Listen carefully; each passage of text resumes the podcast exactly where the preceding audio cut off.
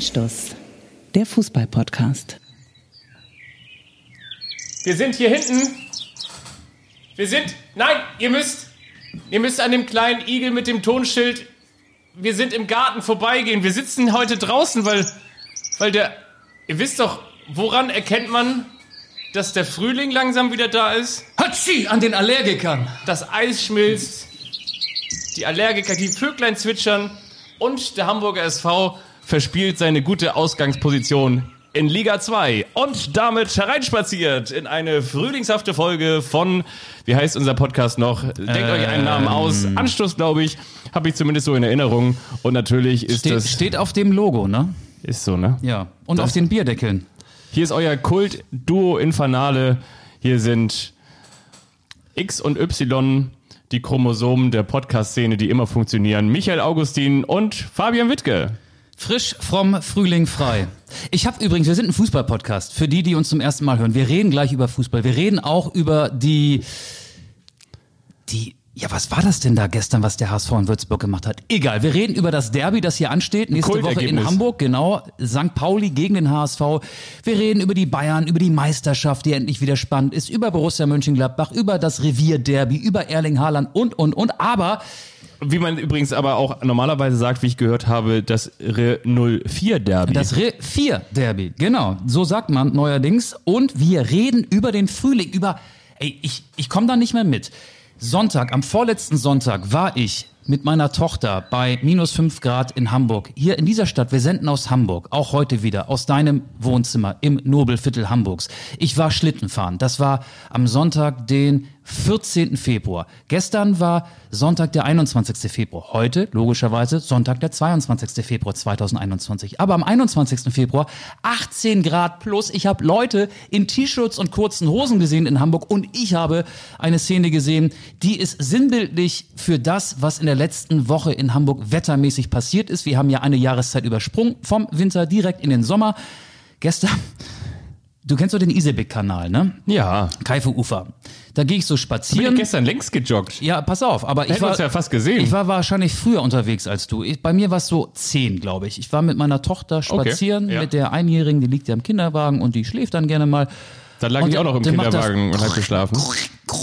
Und dann gucke ich auf den Kanal und dann ist da ein Kanute, der versucht, diese Eisschichten, da, der Kanal war noch so von einer hauchzarten Eisschicht bedeckt und der hat sich da durchgearbeitet. Es war hier und da Wasser, aber hauptsächlich war der Kanal noch leicht zugefroren und das machte und das war für mich so das Bild, ähm, dass man im Prinzip im Hamburger Abendblatt auf die Eins hätte heben müssen heute, um diesen Klimawandel, es ist ja Klimawandel, um diesen Jahreszeitenwechsel innerhalb einer Woche zu beschreiben. Der Kanute, von dem ich mich frage, sag mal, sieht der das nicht? Warum geht der mit seinem Kanu raus, wenn da Eis ist? Also wie so ein Eisbrecher ist natürlich stecken geblieben. Warum macht der das? Aber das war für mich so das Wetterbild des Jahres. Es ist ja Klimawandel, zwei Schafe stehen auf dem Deich und das eine sagt zum anderen, es ist ja Klimawandel, sagt das andere, macht nichts, ich gehe nicht hin. Nein, aber tatsächlich, sowas ähnliches habe ich auch gehabt, das war nun nicht, sondern das war, und zwar bin ich gerade eben, als ich von der Arbeit nach Hause gekommen bin, habe ich gedacht, so, ach komm, du gehst jetzt hier einfach mal. Hast ja heute extra dein, hast du es gesehen, habe ich vor der Tür stehen noch die, die dreckigen Sneaker, die so aussehen, als wäre ich damit über die Koppel gerannt, über äh, Bauer Bartels Koppel gerannt. Und zwar dachte ich mir so, ach komm, gehst du hier mal die Abkürzung durch den Park. Und dann sehe ich, da ist noch nicht das letzte Eis weggeschmolzen. Die ganze Wiese voller Matsch und Eis. Ihr merkt, wir haben es wirklich mit harten Themen. Hättest du bloß die Gummistiefel mitgenommen. Hier, Fabian, wie war, dein, wie war dein Fußballwochenende? Erzähl doch mal. Oh, ich war in dem Stadion, in dem die Mannschaft der Stunde aktuell spielt, in der es, äh, beziehungsweise mit der es zuletzt vier Ach, Siege. Du warst in Frankfurt. Genau, wo es äh, zuletzt vier Siege in Folge in der zweiten Fußball-Bundesliga zu bestaunen gab. Und in äh, der Liga, äh, in der vor allen Dingen dann ja auch die, die Mannschaft spielt, die wiederum einen Torjäger hat, der wiederum eine bessere Quote hat im vergleichbaren Zeitraum als Simon Terodde. Das ist Guido Burgstaller. Guido Burgstaller hat in diesem Jahr, im Jahr 2021, schon achtmal getroffen. In sieben Spielen. Du warst bei St. Pauli gegen Darmstadt. So ist es. Ich war übrigens. Was für, was für, übrigens, was für, ein, was für ein Kultspiel. Also wirklich, was für ein, was für ein Spiel. Da steht es 1 zu 0 zur Pause. Dann steht es 2 zu 0, 62. 64. 2 zu 1, 66. 2 zu 2. Und dann kommt Guido, Guido Burgknaller und drischt das Ding da unter das Dach. Ja, und dann noch die Mega-Chance für Darmstadt kurz vor Schluss. Das war so eine Three-in-One-Chance. Also dreimal kommt der Ball gefährlich auf das Tor von St. Pauli. Am Ende sofort Schlusspfiff.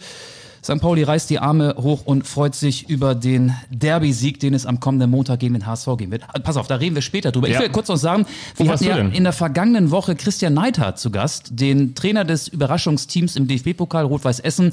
Der spielt da gegen Holstein Kiel im Viertelfinale und er ich weiß gar nicht, wie er mit Essen gegen Lippstadt gespielt hat. Wollte ich noch nachgucken. Mist. Er ist ja auch mit Rot-Weiß Essen in der Regionalliga West gut dabei, hat noch gar nicht verloren. Gestern Heimspiel gegen Lippstadt. Und ich habe seinen Sohn ach, du hast den Sohn gesehen, Nico, ich hab, ne? Ich habe seinen Sohn gesehen. Ich war ähm, am Samstag zum ersten Mal äh, nach meinem Urlaub wieder im Einsatz für Magenta Sport, habe ich kommentiert. Hansa Rostock gegen Waldorf Mannheim, dritte Liga. Endstand 1 zu 0, Torschütze. Nico Neidhardt. Nico Neidhardt, jawohl, der Sohn von, Nick, von äh, Christian Neidhardt, Rechtsverteidiger und hat ein wunderschönes Tor erzielt. Zum vierten Mal schon. Wir reden heute Ich wusste übrigens gar nicht, dass Nick Ombladic da auch spielt. Das habe ich auch festgestellt. ja, und John Verhoek, womit Ja. wir wieder beim FC St. Pauli sind, wobei der war gesperrt. Lass uns doch mal, ähm, wir Wo sind, fangen- wo fangen wir an? Wo wir sind wir diese auf? Woche vorausschauend wie nie unterwegs, aber auch rückblickend. Wollen wir erstmal den Blick ins Fernglas werfen? Wollen wir, wollen wir über Hamburg reden? Über den FC St. Pauli, die beste Mannschaft der Rückrunde. In der Rückrundentabelle hat St. Pauli zwölf Punkte vorzuweisen, doppelt so viele wie der HSV auf Platz neun. Und der HSV hat es fertiggebracht, Warum betonst du das eigentlich gestern, immer weil es Tatsachen sind. Der HSV hat es fertiggebracht, gestern mit 2 zu 3 beim Tabellenletzten bei den Würzburger Kickers zu verlieren. Normalerweise sagt man ja in Hamburg, wenn die Maiglöckchen kommen, dann hat der HSV seine saisonale Krise. Hat er die Krise jetzt schon im Februar? Ja, es liegt natürlich am, es liegt tatsächlich, äh, tatsächlich am, am Wetter. Du merkst an meinen vielen Versprechern, dass ich überhaupt nicht mehr richtig fit bin heute. Aber ich habe noch nichts getrunken, ausnahmsweise mal nicht. Da könnt ihr euch sicher sein. Nein, es ist natürlich so, der Hamburger SV weiß immer dann, wenn draußen das perfekte Frühlingswetter ist, zu versagen. Nicht umsonst gibt es ja diesen ganzen Grillkult von früher. Nicht umsonst immer dann, wenn es gerade so ein bisschen muckelig wird und man den Plastikgartenstuhl auf Stufe 3 in Sachen Rücklehneinstellung stellt, wird der HSV im großen Stile versagen. Nein, natürlich auch jetzt. Und das Wetter spielte einfach dem HSV wieder in die Karten, so muss man sehen. Es ist natürlich nicht zu erklären. Auf der anderen Seite, Daniel Thune hat es natürlich gesagt. erklären. hat es gesagt, äh, sie hatten ja zuletzt eine Serie, ich meine, von elf Spielen in Folge ohne Niederlage Ja. und dies nun gerissen. Ähm, ich fand, dass das eigentlich sehr, sehr nüchtern und auch ganz, ganz gut und für mich auch sehr schlüssig analysiert hat und hat auch gesagt, okay, das war heute ein Punch, den müssten wir wegstecken, den haben wir jetzt hingenommen, das war auch ein Punch, bei dem wir einmal kurz runtergegangen sind, aber so nach dem Motto, davor gab es auch elf Spiele ohne Niederlage und wenn wir die jetzt auch wieder ähm, angehen, diese Serie, dann werden wir da oben auch bleiben. Aber davor gab es auch ein 3-3 in Aue nach zweimaliger Zwei-Tore-Führung. 2-0 für den HSV, 3-1 für den HSV, Endstand in Aue 3-3. Ich möchte noch mal kurz ähm, so ein bisschen in die Analyse des Würzburg-Debakels gehen. Der HSV lag nach 54 Minuten, glaube ich, 0 zu 3 zurück. Und vor allen drei Gegentoren gab es individuelle Fehler. Vor dem 0 zu 1 schießt Jamra Haier an und äh, Ulreich kann den Schuss nicht abwehren, obwohl er den hätte halten müssen. Der fällt da wie eine Bahnschranke. Ja, eigentlich, man sagt, der beste Zweitligatorhüter. Und selbst der schwächelt. Der hatte Nach vorher. Janis Gelius. Ja, der ist auch stark von Holstein Kiel. Aber ich meine, Ulreich kommt vom Champions League Sieger, Ja, ja, ja. vom Trippelgewinner Bayern München. Und ähm, er sah da Den schlecht kann aus. natürlich er sah, nur ein Verein schlagen. Holstein Kiel. Er, er, er sah vorher auch schlecht aus. Hast du das gesehen, als er den Ball Ja. vor der Torlinie Ja. stoppen wollte und der wäre fast über die Linie gegangen. Ja, also ich gesehen. der hat zweimal richtig gewackelt und dann vor dem 0 zu 2 war es Gideon Jung, der den Ball nicht klären kann im Strafraum der Hamburger. Wieder ein individueller Fehler von einem anderen Spieler. Vor dem 0 zu 3 Tim Leibold, der beste Linksverteidiger der zweiten Liga. Auch er mit einem individuellen Fehler. Es gibt ja so Spiele, da hat einer mal einen Fehler und der Rest performt. Und da haben aber jetzt ganz, ganz viele Spieler in ein und demselben Spiel wirklich gepatzt. Und das finde ich schon ein bisschen merkwürdig. Wir können diese Folge vielleicht nennen, wenn die Raute zum Rucksack wird. Ich habe das ja letzte Woche angesprochen. Dieses ähm, gewinnen müssen, aufsteigen müssen, das lähmt die Mannschaft. Und vor allen Dingen dann auch mit der Aussicht auf das Derby, was ja heute, wir zeichnen am Montag auf, in einer Woche gegen St. Pauli stattfindet, gegen eine Mannschaft des FC St. Pauli, über dessen Leistung kannst du vielleicht ein bisschen mehr sagen, weil du warst live dabei, aber die sich im Aufwind befindet. Und ähm, du hast Guido Burgstaller schon gesagt, der in den letzten sieben Spielen achtmal getroffen hat. Simon Terodde, der Top-Torjäger der zweiten Liga, steht bei 19 Toren, hat in den letzten fünf Spielen aber nur in einem Spiel getroffen. Und zwar doppelt in Aue bei diesem 3 zu 3, das ich eben schon erwähnt habe. Also, wenn du so willst, ist Terodde auch in einer kleinen Krise. Jetzt muss sogar Bobby Wood schon Tore schießen, der hat er das 2 zu 3 Ja. gemacht. Also ich würde es, ich würde es noch nicht überbewerten äh, vor dem Hintergrund, dass der Rodde auf der anderen Seite natürlich auch schon 19 Mal getroffen hat. Natürlich hat er jetzt gerade mal so einen Durchhänger, aber jeder Das weiß, Momentum ist doch immer wichtig. Das, Momentum. Das Momentum spricht bestimmt aktuell für den FC St. Pauli, völlig klar. Da muss man sich natürlich nur die, die Formkurven anschauen, die ja wie so ein X zusammenlaufen. Aber ja, also ich, ich würde es noch nicht überbewerten, weil auf der anderen Seite darf man auch eine Sache nicht vergessen. Das klingt jetzt vielleicht auch ein bisschen komisch, aber die Würzburger Kickers, die haben zuletzt auch echt richtig gut gespielt, formstärker gespielt. Die hätten möglicherweise ohne diese krasse Fehlentscheidung gegen Holstein Kiel und diesen Foul-Elfmeter auch nicht gegen Holstein Kiel verloren. Hätten sie 0-0 Hätten sie wahrscheinlich ein 0-0 Genau, geholt. ja. Und das ist ja auch schon ein Indiz dafür, dass die Würzburger Kickers nun auch keine ganz schwache Mannschaft sind, aber eben gepaart damit, dass der HSV momentan eine Schwächeperiode hat. Und ja, ich, ich, auch da muss man natürlich nur die Statistiken bemühen, da gebe ich dir natürlich recht, in der Abwehr viel zu viel zulässt kommt dann so ein Ergebnis mal zustande. Aber ich glaube, das muss noch nicht unbedingt ähm, etwas Richtungsweisendes heißen. Wir können dann natürlich auch gleich mal rüberschauen ans Millantor-Stadion, dort wo ich gewesen bin. Das fand ich wiederum auch sehr frech oder vielleicht auch selbstbewusst. Timo Schulz, der Trainer des FC St. Pauli, hat gesagt, ja, also völlig klar, äh, vor dem Hamburg-Derby, da gibt es keinen Favoriten. Das gibt es beim Derby nicht. Und ähm, das will ich jetzt einfach mal unterstreichen. Also will heißen, der Hamburg SV ähm, wird natürlich in so ein, in so ein klassisches 50-50-Spiel gehen, genauso wie der FC St. Pauli. Aber danach, denke ich mir, äh, wird er sich auch wieder fangen. Da bin ich anderer Meinung. Ich glaube, der HSV wird so nach und nach in seine, ja, saisonale Krise habe ich es genannt, äh, rutschen. Wir, wir können ja den Tabellenrechner mal rausholen und gucken, wie das jetzt ausgehen wird, wenn der FC St. Pauli alle Spiele gewinnen wird. Dann wird er nämlich noch aufsteigen.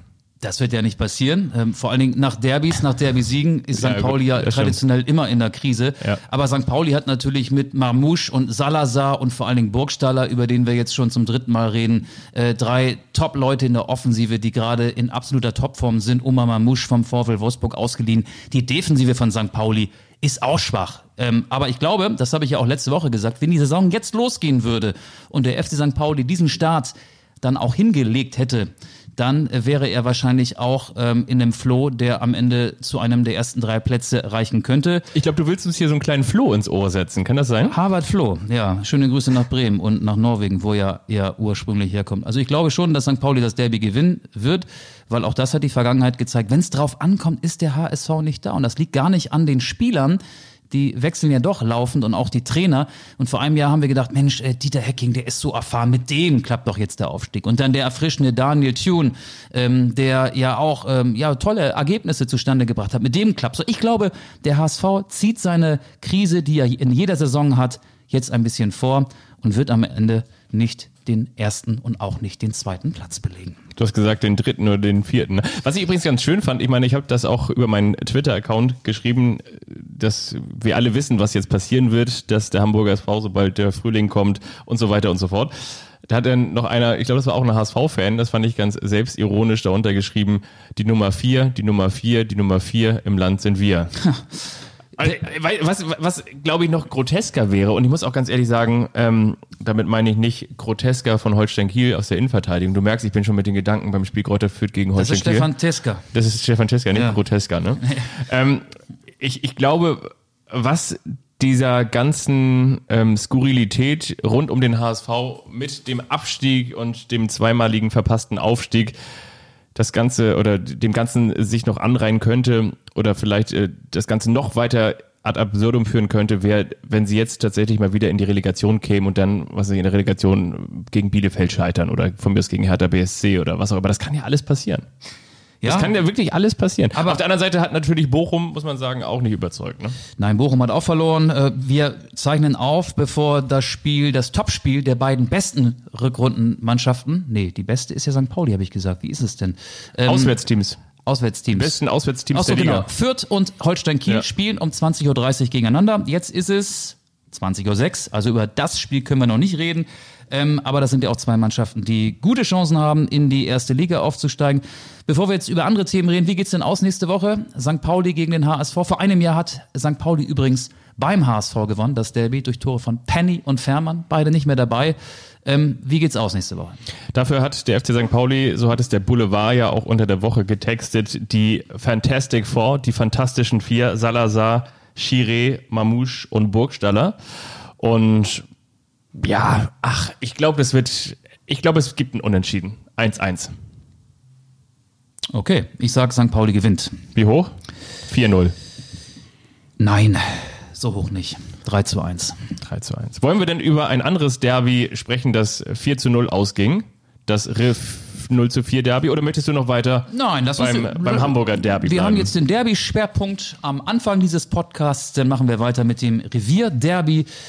Ähm, ja, wollen wir über die bemitleidenswerten Schalker sprechen, die vielleicht auch nicht ganz so schlau eingekauft haben? Ich frage mich, ähm, ist Klaas-Jan Huntelaar nur für die Kabine geholt worden, weil er da gute, ist er immer verletzt? gute Stimmung erzeugen soll und vielleicht so wie Naldo so ein gute Laune Co-Trainer ist, so ein zweiter Co-Trainer, der von früher erzählen kann, wie gut es alles war, wie gut Schalke mal war, oder soll der noch helfen? Ich meine, der sitzt nur auf der Tribüne, weil er verletzt ist. Und auch Skodran Mustavi hat sich beim Aufwärmen verletzt. Also Schalke ist nicht mehr zu helfen. Deswegen lass uns über Borussia Dortmund reden, oder? Borussia Dortmund ist aber auch nicht mehr zu helfen.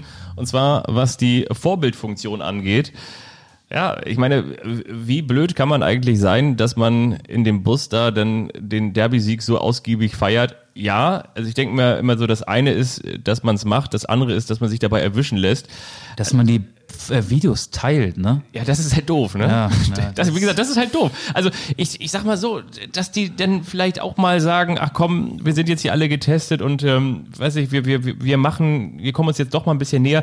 Muss man auch ganz ehrlich sagen, wir sind ja alle nicht päpstlicher als der Papst. Damit will ich das überhaupt gar nicht äh, gutheißen. Aber ich glaube, dass, und so realistisch müssen wir auch alle sein, das kann wahrscheinlich mal passieren. Aber, Aber dass das- du das dann halt filmst und, und ins Internet stellst, das ist halt blöd. Weißt du, wie das ist? Als würdest du, ich will dir da jetzt ähm, überhaupt, ähm, nein, pass auf, ich sag's einfach, wie ich sagen wollte. Es ist, das ist, als würdest du deine Freundin betrügen und ähm, bei der anderen deine Telefonnummer auf dem Nachttisch liegen lassen, damit ihr, ähm, ähm, ihr Freund das auch sieht und dich dann direkt anrufen kann. Zum Beispiel. ja. Ich will dir keine Affäre an. Nein. Fiel mir gerade nur so ein. Es ist, ja. Adrenalin macht was mit Menschen, vor allen Dingen, wenn sie solche wichtigen Spiele gewinnen. Emre Can war da ja in diesem Video sehr weit vorne dabei. Ja.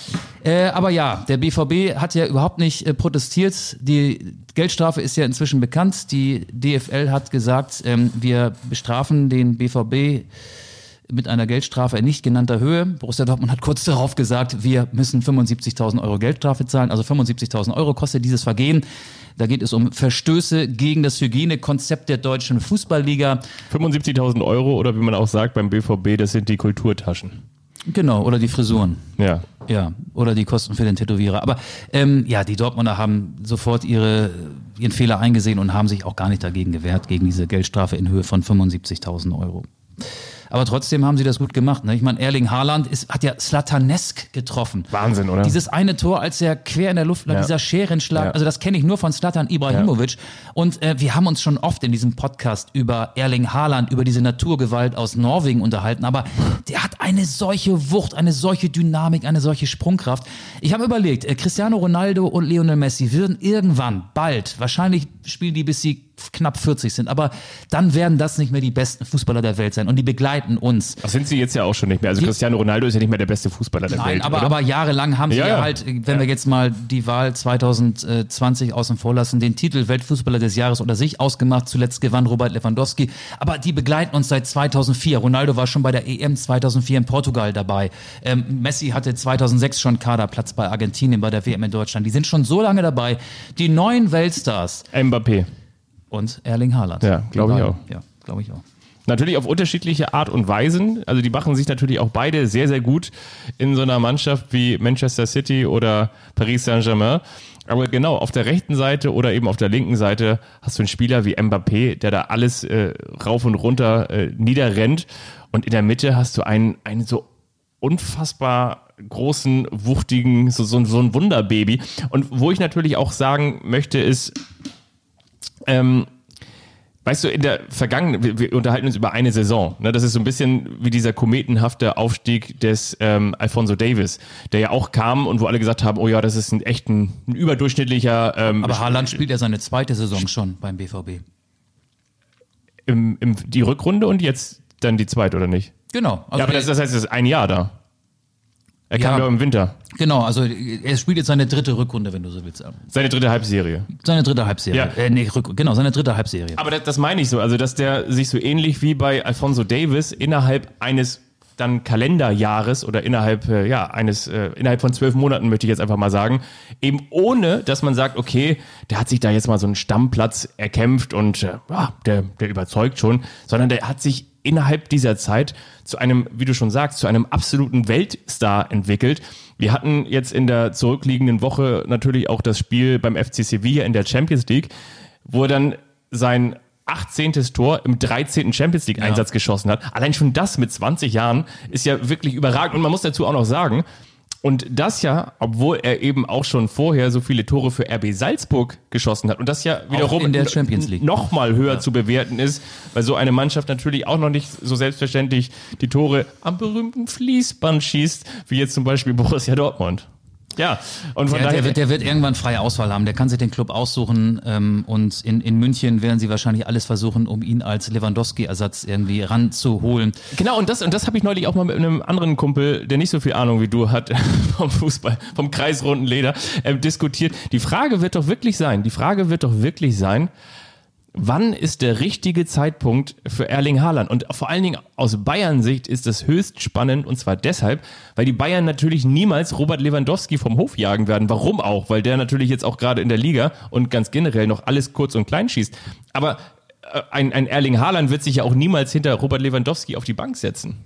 Das heißt, du, du musst einen europäischen, also die Challenge, auch an euch da draußen, könnt ihr auch gerne mal mit uns teilen, über Anstoß-Podcast. Die Challenge ist, einen europäischen Spitzenverein zu finden, bei dem Erling Haaland bedingungslos Stammkraft ist im Sturm. Der passt gut nach England.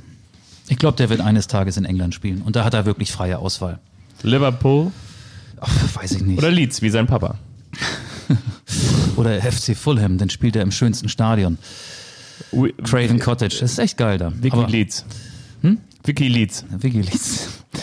Ja, Erling Haaland. Ähm, äh, also äh, wirklich ein toller Spieler, muss man ganz ehrlich sagen. Finde ich so ein bisschen so, erinnert mich so an die Zeit an äh, des Kevin De Bruynes, auch wenn ich jetzt Erling Haaland noch für noch besser halte, aber so an die Zeit, als man dachte, wow, das ist echt cool, dass wir so einen Spieler in der Liga haben. Das denke ich übrigens auch manchmal bei ähm, Silva von Frankfurt. Das denke ich, oder habe ich auch mal gedacht bei Robben Ribéry, wenn man mal ja. ähm, als Gastreporter ja. in der Allianz Arena war, es war immer toll zu sehen, auch wenn ich überhaupt keine Sympathien für die Bayern habe. Wenn der eine Robben über rechts kam, der andere links äh, äh, Ribéry.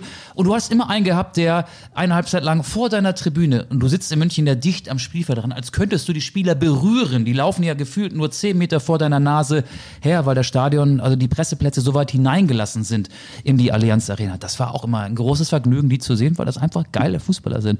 Und äh, so viele Fußballer von Weltformat gibt es in der Bundesliga dann auch gar nicht regelmäßig regelmäßig zu sehen. Haaland ist einer, aber ja, ähm, der wird auch nicht mehr jahrelang in der Bundesliga spielen und das ist jetzt wirklich keine schlaue Erkenntnis. Ähm, die kann auch von jedem Stammtisch Publikum kommen.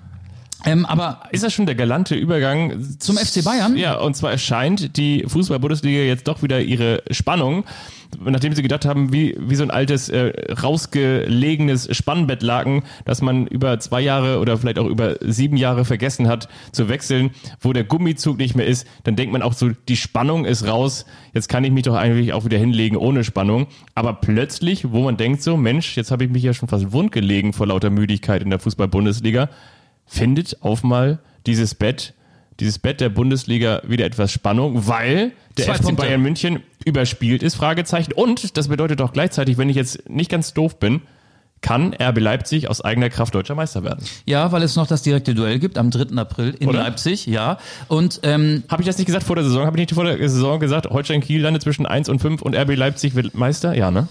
Das wird alles so eintreten. Pass mal auf Auge. Das erste hast du gesagt, das zweite weiß ich nicht mehr, aber Spulen da, wir noch mal zurück. Da, da würdest du, glaube ich, daneben greifen. Ähm, ich würde sagen, das ist der Kater-Kater, mit dem die Bayern sich jetzt herumplagen. 3-3 gegen Bielefeld. Sie sagen ja selber, oh, in der ersten Halbzeit war zu viel Schnee auf dem Rasen. Das kam uns nicht so entgegen. Und dann 1-2 in Frankfurt ohne André Silva verloren. Ja. Das war ja offenbar eine sehr dominante zweite Halbzeit der Bayern. Am Ende hat sich Frankfurt über die Ziellinie gerettet.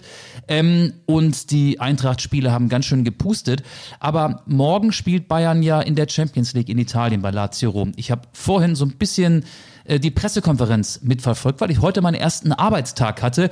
Und da hat Kingsley Coman, der dann Mit Schultüte müsst ihr euch vorstellen. Mit, mit Schultüte, der hatte extra seine so eine schöne Halbschuhe an, die habe ich unten auch die Hose ein bisschen ich hochgekrempelt. hatte Gummistiefel an, seine, im Gegensatz zu dir, sonst seine- hättest du deine Sneakers nicht versaut. Seine Manchester-Hose hatte er an. Und dann habe ich so ein, so ein kleines Polohemd unter dem blauen Pullover noch rausgekrempelt, den Kragen. Und dann ist er heute zum ersten Arbeitstag. So fürsorglich gehen wir hier in Ja. diesem Podcast miteinander um. Hansi Flick und Kingsley Coman waren diejenigen, die der FC Bayern für die Pressekonferenz vor dem Champions League Spiel zur Verfügung gestellt hat, aufs Podium gesetzt hat. Und Coman hat im Prinzip gesagt, ja, ähm, waren hier und da ein paar zu viele Corona-Fälle und das war schon anstrengend. Die vielen Spiele, die Reisen und äh, Hansi Flick hat das halt verklausuliert ebenso gesagt. Also die Bayern haben ihren äh, Cutter-Kater, würde ich sagen. Sie haben keine gute Abwehr. Wie viele Gegentore sind das mittlerweile? 54, 68 oder 79? Nee, es sind 31. 31, ja. Bayern München hat genauso viele Gegentore wie Werder Bremen und sechs mehr als Union Berlin kassiert in der aktuellen Bundesliga-Saison. Aber wie ist das nochmal, wenn die Bayern gereizt sind? Der angeschlagene Dann Boxer. sind sie besonders gefährlich. Und ich glaube, das bekommt morgen in der Champions League Lazio Rom zu spüren und am Samstag in der Bundesliga der erste FC Köln. Ich möchte übrigens ähm, schon mal zwei Titel auf unsere Spotify-Liste packen. Ja, ich Weil- auch. Also als, als ja? Dank an die Ja. Vereine, die die Meisterschaft wieder spannend gemacht haben. Dankeschön an Eintracht Frankfurt. Deswegen gibt es Schwarz-Weiß wie Schnee von Tankard, die Stadionhymne von Eintracht Frankfurt Ja. auf unserer Spotify-List, die heißt Anstoß. Unter dem Stichwort Anstoß findet ihr unsere Musikliste bei Spotify. Und dann Pink Lemonade von den Wombats. Also das ist ein Dankeschön an RB Leipzig, an die äh, roten Brausekicker, an die rosa Brausekicker dafür, dass sie auch ihr Spiel bei Hertha BSC gewonnen haben und den Rückstand auf den FC Bayern auf zwei Punkte verkürzen konnten. Ich wünsche mir wiederum auch zwei Songs, lieber Michael, schreibt sie auf, pinsel sie gerne mit. Ich wünsche mir von Roland Kaiser, ich glaube, es geht schon wieder los mit freundlichen Grüßen in Richtung Hamburger Sportverein. Das darf doch wohl nicht wahr sein, dass man diese Aufstiegschance verspielt. Und ich wünsche mir I Am From Austria von Reinhard Fendrich und grüße da draußen meine Mutter, mein Vater und ganz lieb mein Bruder Guido Burgstaller. Weißt du auch, warum Bayern München trotzdem Meister wird? Nee, ehrlich gesagt nicht. Die Spieler wissen, wie man Titel gewinnt. Erfahrung, Routine, Druck, der sich aufbaut. Und das ist ein entscheidender Vorteil. Das weiß keine andere Mannschaft. Das wissen sie in Leipzig nicht. Ähm, und andere Konkurrenten gibt es ja nicht. Oder willst du sagen, dass Wolfsburg und Frankfurt jetzt noch deutscher Meister werden? Also Dortmund hat sich verabschiedet, Leverkusen verabschiedet sich jede Woche ein bisschen mehr. Aber stell mal vor, Über Borussia Mönchengladbach müssen wir gar nicht reden. stell mal vor, stell mal vor, die gehen da in, in Wolfsburg an den Allerwiesen, gehen sie unten ins Archiv und sagen, wo ist nochmal der Ordner aus dem Jahr 2009? Hier, Harry, Harry, Harry Hirsch, der Praktikant. Mach doch mal, mach doch mal von diesem Ordner von 2009, mach mal ein paar Abzüge und verteil die mal in der Mannschaft. Weil damals, ne, da war man doch irgendwie nach der Von Hinrunde. 9 auf 1. Von 9 auf 1. Von 9 auf Und stell mal 1, vor, ja. der VfL Wolfsburg, ja gut, stell mal vor, stell mal vor, aber ich meine, warum nicht? Warum nicht? Ich meine, der VfL Wolfsburg, der VfL Wolfsburg, und das ist das Interessante, klar hat noch das DFB-Pokalspiel bei RB Leipzig, aber hat natürlich eben nicht diese mega krasse Belastung, hat einen super ausgeglichenen Kader, hat einen sehr unberechenbaren Kader, hat eine sehr stabile Abwehr, hat einen Sieben tollen Punkte Rückstand. Ist das richtig? Sieben Punkte Rückstand? Ich glaube ja. Ja, nein, das holt Wolfsburg nicht auf, das holt Frankfurt nicht auf. Die Bayern werden Meister am 3. April, direktes Duell, da werden sie dann wieder die Muskeln spielen lassen und ich glaube, sie werden sich in dieser Woche schon wieder aus dieser, eine Krise kann man es ja nicht nennen, aber ähm, aus, aus dem Kata-Kater, von diesem Kata-Kater befreien und sich den Frust von der Seele schießen. Wenn der Kater nach dem Kater kommt, nee, Außerdem kann ich mich gar nicht freuen, dass die Liga spannend ist. Ich will doch nicht, dass RB Leipzig deutscher Meister wird. warum nicht? Möchte ich nicht. Warum denn nicht, Michael? Ich mag, mag ich nicht drüber reden. Habe ich schon zu oft drüber geredet. Die Frage ist natürlich jetzt, ob wir noch einen Rosenkrieg erleben. Ja, das ist auch ein schönes Thema. Wird Rose zum Risiko bei Borussia Mönchengladbach? Er hat ja gesagt, nach dem 1 zu 2 gegen Mainz, gegen seine ehemaligen Mainzer, diese Niederlage nehme ich auf meine Kappe. Es gab einfach zu viel Unruhe um meine Person in den Tagen vor diesem Spiel. Das ist stark, finde ich. Damit hat er die Rosen runtergelassen, kann man auch sagen. Ja, hat er gemacht. Ähm, so einfach ist es dann aber ja auch nicht. Ne? Aber ich glaube schon, dass bei Gladbach, äh, es soll ja auch einige Spieler geben, Lars Stindl und Matthias Ginter, die das intern schon geäußert haben, dass sie es doof finden, dass er geht, dass er vorzeitig geht, dass er ähm, dieses tolle Projekt äh, nach zwei Jahren verlässt und von Borussia Mönchengladbach zu Borussia Dortmund wechselt. Mhm. Er konnte ja diesen Wechsel dank einer Ausstiegsklausel vornehmen. Ich finde es gar nicht so verwerflich, wenn Trainer auch einen Karriereplan verfolgen. Das machen Spieler ja auch. Und, ähm, Dieter Hecking war für mich so der Erste, der damals ja, gesagt damals hat, so von Alemannia ja. Aachen zu Hannover 96. Ähm, Dortmund zahlt eine Ablöse von 5 Millionen für Marco Rose. Das ist natürlich doof, das bringt Unruhe in die Mannschaft. Manch ein Spieler, der den Fußball geil findet, der das Training vielleicht auch geil findet, der den Typen mag, die Ansprache mag, der auch glaubt, ey, wir haben eine coole Mannschaft, wir stehen zum ersten Mal im Achtelfinale der Champions League, dass sie persönlich enttäuscht sind. Aber das wäre Rose doch auch, wenn jetzt ein Tyram oder ein Player oder ein Zakaria den Verein verlassen würde. Oder ein Florian Neuhaus. Ja, oder man muss auch ganz ehrlich sagen, ich finde auch die Art und Weise ist immer, wie man damit umgeht. Und wenn es das Interesse gibt und wie du schon sagst, wenn man dann diesen Karriereplan verfolgt, dann finde ich das auch einfach nachvollziehbar. Ein noch näher zurückliegendes Beispiel ist doch auch Julian Nagelsmann, der das ganz klar vor der Saison damals in Hoffenheim kommuniziert hat und hat gesagt, äh, übrigens nach dieser Saison höre ich in Hoffenheim auf. Und alle wussten Bescheid. Ja. Ähm, danach wird irgendwie erstmal ein bisschen Leere bei Hoffenheim entsteht und, äh, entstehen und äh, vor allen Dingen wieder ein bisschen vollerer Teller auf der Trainerbank bei RB Leipzig sein und genauso ist es eingetreten. Und jetzt kann man natürlich auch nicht sagen, also ich glaube eben, und das ist denn das, was das ganze Bild verrückt. Du hast natürlich in Sinsheim bei allem Respekt nicht das Medienecho, als wenn jetzt die Fans von Borussia Mönchengladbach da zum Stadion fahren und äh, an den Zäunen da irgendwelche Transparente aufhängen. Aber ich kann mir vorstellen, dass es den Hoffenheim-Fans den, den, den vier auch, auch vielleicht irgendwie so, so ein Tag mal nicht gut ging. Nein, aber das ist ja das. Ne? Also das heißt, in, in, wenn in Sinsheim äh, graue Wolken durchs Dorf ziehen, dann sind die vorne am Eingang und hinten sind die schon wieder raus, weil das eben nicht so groß ist. Aber bei Borussia Mönchengladbach ist es natürlich so, da wenn da erstmal so ein Tiefdruckgebiet ähm, sich äh, über dem Himmel zeigt, dann regnet das auch erstmal ein paar Tage.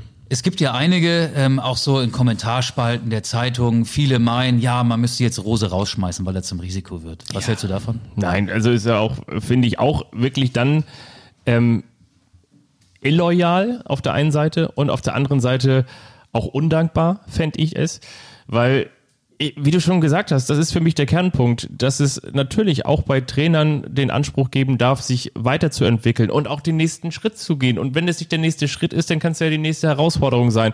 Und machen wir uns nichts vor. Er geht jetzt ja auch nicht zu einem Verein, der jetzt irgendwie gar keine Tradition und, und nur Geld hat, sondern er geht zu Borussia Dortmund auch immer noch mit, wie würde es bei Kicker heißen, ähm, nicht Weltklasse, aber äh, internationale, internationale Klasse, glaube ich, ist ja so die zweite Abstufung. Auf jeden Fall Haaland ist schon Weltklasse, haben wir ja gerade das stimmt, aber ich meine, so einzelne Spieler im nicht. europäischen Vergleich, meine ich, hast du auf Ja. jeden Fall einen Verein, der regelmäßig in der Champions League spielt, der jetzt sicherlich nicht jedes Jahr den Anspruch hat, im Finale zu stehen, aber der immer mal den Sprung ins Achtelfinale schaffen kann und das eigentlich auch voraussetzt. Also Borussia Dortmund ist einfach ein ähm, in der Historie gewachsen, inzwischen aktuell größerer Verein als Borussia Mönchengladbach. Ich habe heute irgendwo gelesen, ähm, man solle doch Rose jetzt rausschmeißen, weil Gladbach äh, Gefahr läuft, die Saisonziele, das Saisonziel sich erneut für die Champions League zu qualifizieren, verspielen könnte und Favre zurückholen. Das wäre doch der perfekte Überbrückungstrainer.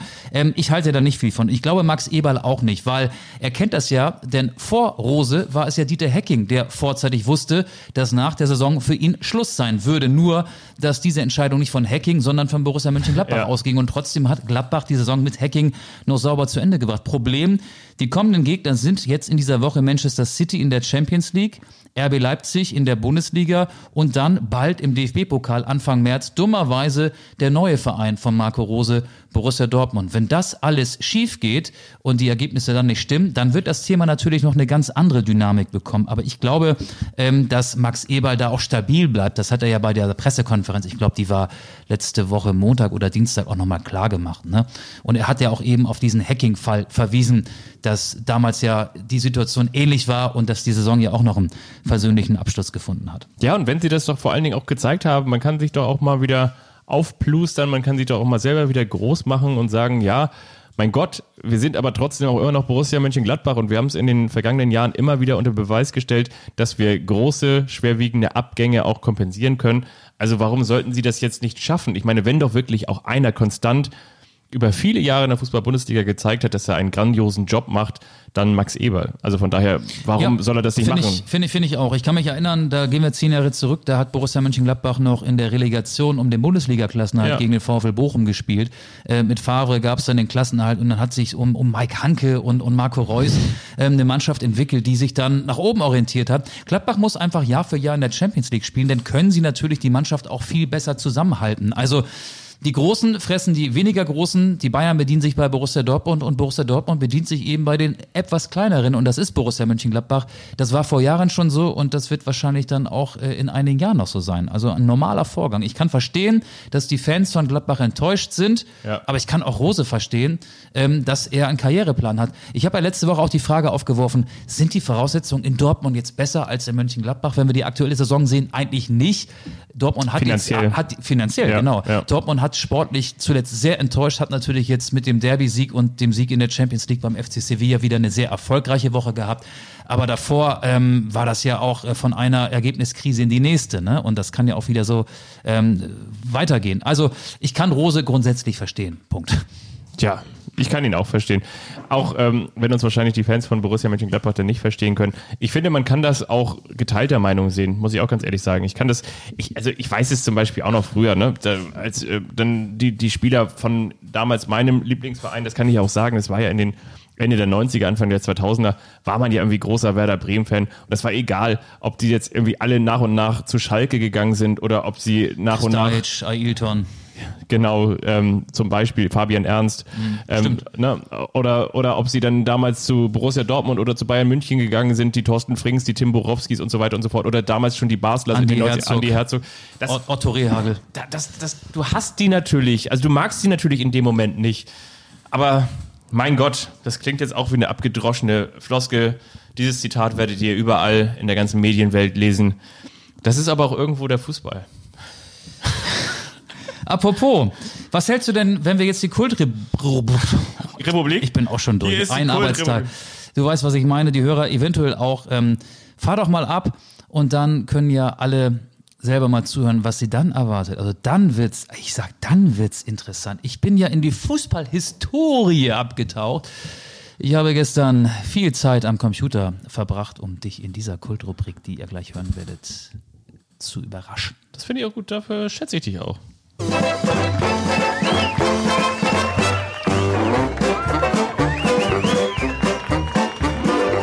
Das ist der eine, der überrascht den anderen. Und wiederum der andere, der weiß nichts davon. Das ist der eine, der überrascht den anderen. Und wiederum der andere, der weiß nichts davon.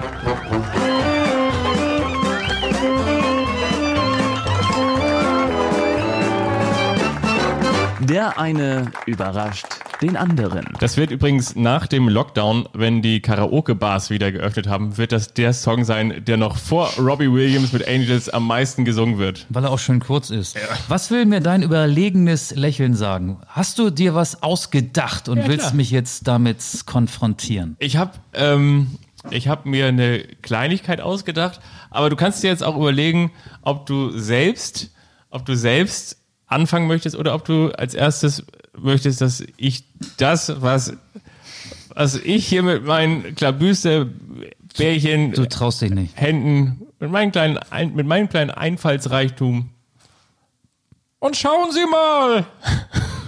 Also du willst Was macht nicht. eigentlich Jörg Dahlmann heute Abend? Kommentiert er das Spiel eigentlich? Hm, Das weiß ich nicht. Da müssen wir mal einschalten, dann wissen wir das. Pass auf. Die Ähm, Fürther ich- führen! ich, ich überrasche dich. Und es geht thematisch Ja. noch um das Hamburger Derby. FC St. Pauli gegen den HSV kommenden Montag. Ich habe übrigens gestern habe ich Dennis Bares gesehen beim Spazierengehen. Bevor ich den Kanuten sah, das war übrigens Carno Reeves, wollte ich noch sagen, ne? der Hollywood-Star, der hat versucht, sich durch das Hamburger Eis zu brechen. Ähm, Hat der ich- das Eis zwischen Den- dir und Dennis Bares Den- gebrochen? Sagt dir Dennis Bares noch was? Nürnberg. Genau, St. Paulis Aufstiegsheld 2001? 2001 in Nürnberg. Genau, der äh, lief da auch lang und er sieht noch so aus wie damals. Einmal noch mit hier, mit dem, wie, wie, wie, der, der Kicker würde schreiben, der Wuschelkopf. Ja, er hat noch den Wuschelkopf, genau. Und er sieht auch noch sehr sportlich aus. Ich habe mich nicht getraut, ihn anzusprechen. Er war auch nicht alleine, mehr möchte ich nicht sagen. So, ich möchte dich, ähm, ich möchte mit dir ein Quiz spielen. Ich bin mir nicht sicher, ob wir das schon mal in diesem oder in dem Vorgänger-Podcast gespielt haben. Ich möchte, Ihr merkt, wir holen den ganzen alten Krempel ich von früher wieder möchte, raus. dass du mir Spieler nennst, die sowohl für den HSV Ah. als auch für den FC St. oh, Pauli gespielt gut. haben. Oh, das habe ich, ich glaube, da oben in der Kiste sind noch die alten Karten drin. Oh ja, gerne. Ich, hab, ich bin auf 20 Namen gekommen. Ich habe wirklich Okay. gestern recherchiert. Ich habe jetzt nicht irgendwie so eine Bildgalerie oder Bildergalerie äh, Ja. mir durchgeguckt und durchgeklickt. Ich habe auch nichts gefunden. Ich wollte es mal einfach machen, aber ich bin Kader für Kader durchgegangen und bin auf 20 Namen. Vielleicht sind es am Ende sogar 21, 22. Aber fang doch mal an und sag mir, auf wie viele du kommst. Und ich mache hier so eine Strichliste. Okay. Es geht los. Oh, ich bin jetzt heute Abend mit Nachdenken nicht mehr so. Ich fange einfach mal an mit etwas Leichtem, mit Lasse Sobich. Ja. Dann machen wir weiter mit Ho, Ho, Hoferrad. Bernd Hollerbach. Stimmt. Dann geht es weiter mit, ähm, oh, da wird's schon, wird schon eng. Ähm, oh, da gibt es so viele. Ich, ich weiß, welchen ich jetzt. Ein- einer Christian Rahn. Ja, genau. Ähm, ich muss mal so ein bisschen. Einer spielt auch aktuell. Duschjak. Jeremy Duziak, genau. Nummer vier. Duziak. Wir haben. Es sind übrigens nur Spieler, das muss ich sagen, die sowohl für die eine als auch die andere Mannschaft Profispiele, sprich Erstliga- oder Zweitligaspiele oder St. Pauli war ja auch mal in den Nullerjahren in der dritten Liga, respektive Regionalliga, die in diesen ersten drei Ligen gespielt haben. Also ich suche jetzt keine, die in der Jugend mal Alex Meyer. äh, gespielt haben. Alex Meyer ist richtig, genau, in der, da gibt da gibt's ja so viele. Alex Meyer war auch bei beiden Vereinen. Ja. Harald Spöll nicht, oder? Nee, Ähm, ich glaube, du brauchst Tipps. Du bist ein bisschen müde. Auch ein, fünf, fünf Spiele habe ich jetzt, ne? Ja, 5 auf 20 aus 20. Ein Viertel. Mhm. Du wirst nicht alle äh, raten. Da sind auch welche dabei, da warst du noch gar nicht geboren. Gib mir noch mal einen Tipp. Einer, ähm, der hat auch für beide gespielt und spielt immer noch in der Bundesliga, in der ersten Liga, ist Österreicher und Stürmer und ist aktuell Ja, ja, beim ich weiß, äh, FC ja, ja. Augsburg unter Vertrag. Ja, ähm. Wie heißt er denn noch? Der mit, ähm, mit Sabitzer zusammen in der, äh, in der Jugend gespielt hat. Der heißt so wie ich mit Vornamen. Ja, Gregoritsch, ne? Richtig. Mich, Michael Gregoritsch. Nummer 6. Du merkst wirklich, ich bin, ich bin richtig müde heute. Ähm, Gregoritsch, stimmt. Dann hatten wir Sobi, hatten wir. mm, Dann gibt es einen, der war auch mal Trainer bei Hannover 96. Der war Trainer bei Hannover 96, als es so von der Stendel? Daniel Stendel. Stendel? Ja. Hat, also, Stendel auch. Hat Stendel mal beim HSV gespielt? Ja, und bei St. Pauli eine Saison in der dritten Liga. Beim HSV hat er ein paar Erstligaspiele gemacht. Okay, das wusste ich gar nicht. Daniel Stendel. Wenn wir schon vorne sind, dann gibt es einen, der hat in den 90ern und frühen 2000ern seine beste Phase gehabt, hat mal ein ganz wichtiges Tor für St. Pauli geschossen. Er ist Torjäger. Er hat deutlich mehr Spiele für St. Pauli gemacht als für den HSV und ist danach jetzt, glaube ich, Spielerberater geworden.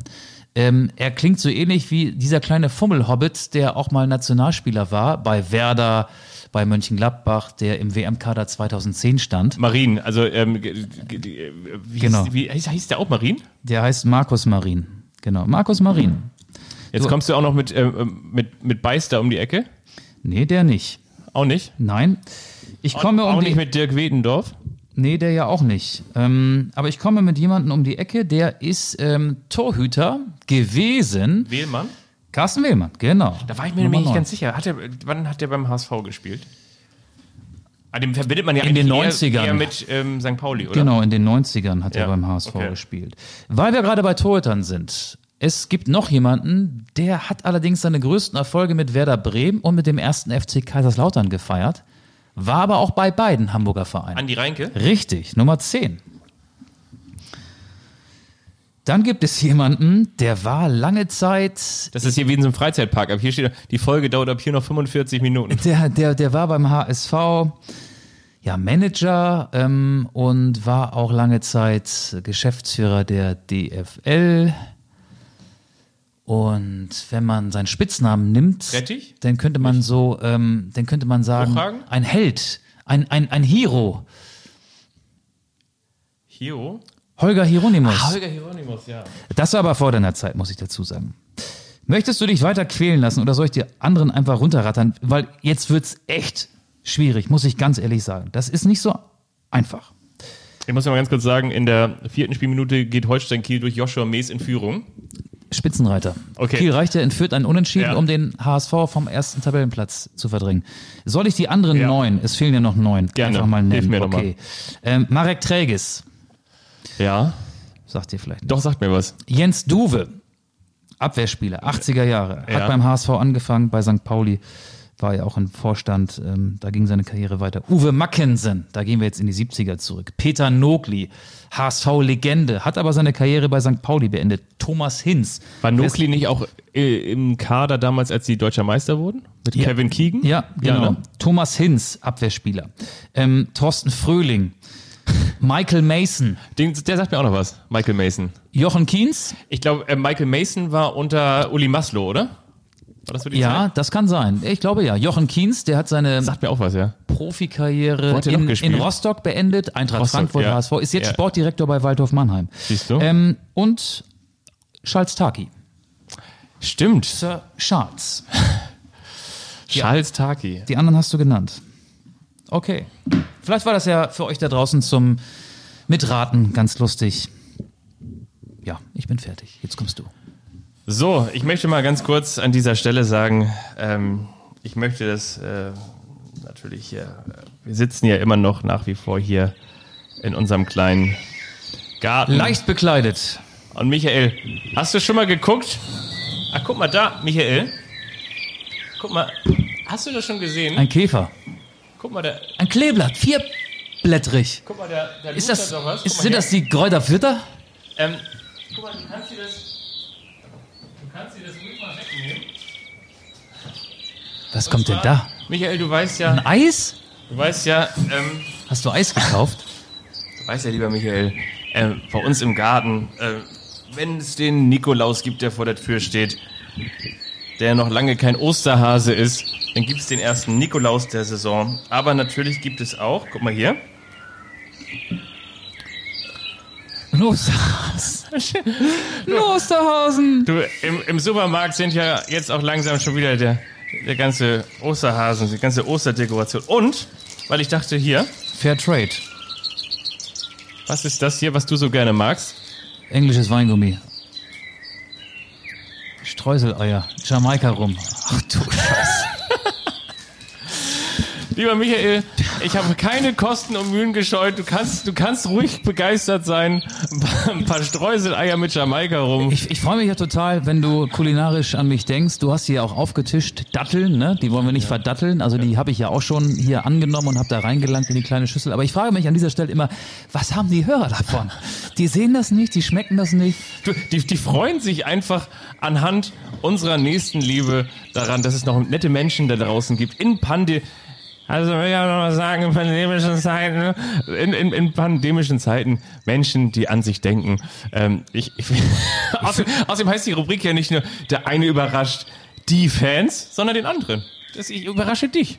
Ja, das ist dir gelungen. Vielen, vielen Dank.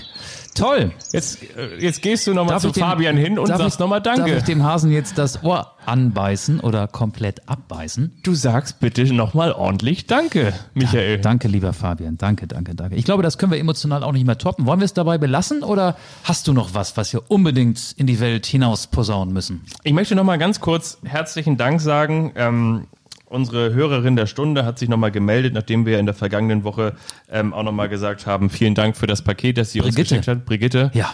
Vielen, vielen Dank, Brigitte. Wie war das noch? Alle sitzen ums Lagerfeuer, außer Brigitte, die sitzt in der Mitte. Das, das hat man früher sich in der vierten Klasse erzählt. Das hat sie zum ersten Mal gehört wahrscheinlich. Heute- Sie fordert jetzt wahrscheinlich uns auf, dass, wir, dass wir das Bier zurückschicken. Ja. Und, die, Und- und, wo ist eigentlich die Jürgen Klopp Cap? Ich hab dich Die doch hab da- ich- die hab ich doch hab- jetzt auf, Ich oder hab, ich hab die Hab doch da- ins falsche Fach Ich, ich gekriegt. hab dich doch die Hecke damit schneiden sehen neulich. Als du im Unterhemd standst im Garten, hattest du das Bier in der Hand und dann hattest du die Jürgen Klopp Mütze auf, Das war- als du deine Michael Schumacher Fahne im Garten gehisst hast. Das war vorgestern. Vorgestern war das. Da kam ja, der Frühling, äh, Quatsch, der Frühling, der Sommer. der Frühling. den Frühling haben wir in Hamburg ja hier ausgelassen. Da habe ich, da habe ich die Hecke geschnitten, genau. Mit Dieter Hecking zusammen habe ich die Hecke geschnitten. Ab durch die Hacking. Das ist die Folge von Anstoß, die ihr niemals vermissen werdet. Aber wir freuen uns trotzdem, dass ihr bis zum Ende mit dabei wart. Und kommende Woche überlegen wir uns was. Dann ist nämlich Derby, Derby-Zeit. Hier in Hamburg ein ganz großes Thema, wahrscheinlich außerhalb Hamburgs auch. Wir hoffen, dass ihr gut und gesund durch diese Woche kommt und Ganz ja, wichtig ist bleibt noch- uns treu. uns auch weiter zu empfehlen. Ne? Also, dass ihr das nicht vergesst, nur weil ihr jetzt denkt, so, es ist ja Pandemie und ich kann ja sowieso nicht vor die Tür, stay at home und so weiter und so fort. Trotzdem möchten wir, dass ihr die Flugblätter aus dem Fenster schmeißt. Und dann werden wir mal sehen, wer hier am, am längsten... Legt, legt ein gutes Wort für Ja, uns ein. ja. Macht das bitte. Und folgt uns bei Twitter unter Anstoß-Podcast oder bei Instagram unter Anstoß-Podcast. Wir sind auch bei Spotify, bei Apple Podcasts, bei Sport 1 könnt ihr uns hören. Aber eigentlich wisst ihr das ja alles, sonst hättet ihr uns ja jetzt nicht gehört. Ihr habt uns ja irgendwo gefunden und ich hoffe, wir finden wieder zusammen. Und schauen Sie mal, auch bei Sport 1, da sind Sie! Ja, macht's gut. Wir wünschen euch eine schöne Woche. Bleibt Tschüss. gesund. Tschüss, tschüss, tschüss.